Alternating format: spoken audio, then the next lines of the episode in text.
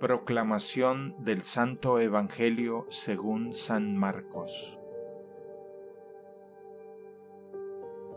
En aquel tiempo Jesús llegó a Jerusalén y fue al templo. Y después de observarlo todo, como ya era tarde, salió con los doce hacia Betania. Al día siguiente, cuando salieron de Betania, Jesús sintió hambre. Al divisar de lejos una higuera cubierta de hojas, se acercó para ver si encontraba algún fruto.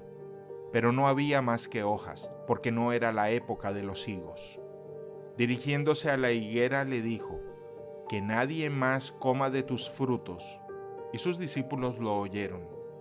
Cuando llegaron a Jerusalén, Jesús entró en el templo y comenzó a echar a los que vendían y compraban en él derribó las mesas de los cambistas y los puestos de los vendedores de palomas, y prohibió que transportaran cargas por el templo.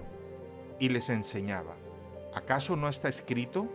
Mi casa será llamada casa de oración para todas las naciones, pero ustedes la han convertido en una cueva de ladrones.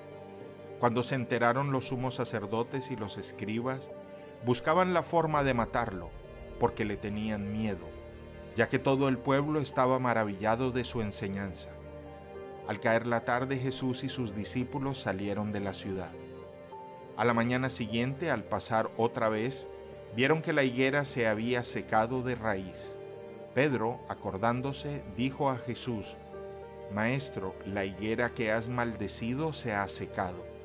Jesús le respondió, Tengan fe en Dios, porque yo les aseguro que si alguien dice a esta montaña, Retírate de ahí y arrójate al mar, sin vacilar en su interior, sino creyendo que sucederá lo que dice, lo conseguirá. Por eso les digo, cuando pidan algo en oración, crean que ya lo tienen y lo conseguirán. Y cuando ustedes se pongan de pie para orar, si tienen algo en contra de alguien, perdónenlo, y el Padre que está en el cielo les perdonará también sus faltas. Pero si no perdonan, tampoco el Padre que está en el cielo los perdonará a ustedes. Palabra del Señor. El Evangelio del Día es producido por Tabela, la app católica número uno para parroquias y grupos. Para escuchar este episodio y mucho más contenido de devocional católico, descarga la aplicación Tabela, disponible gratis en el Google Play Store o la Apple App Store.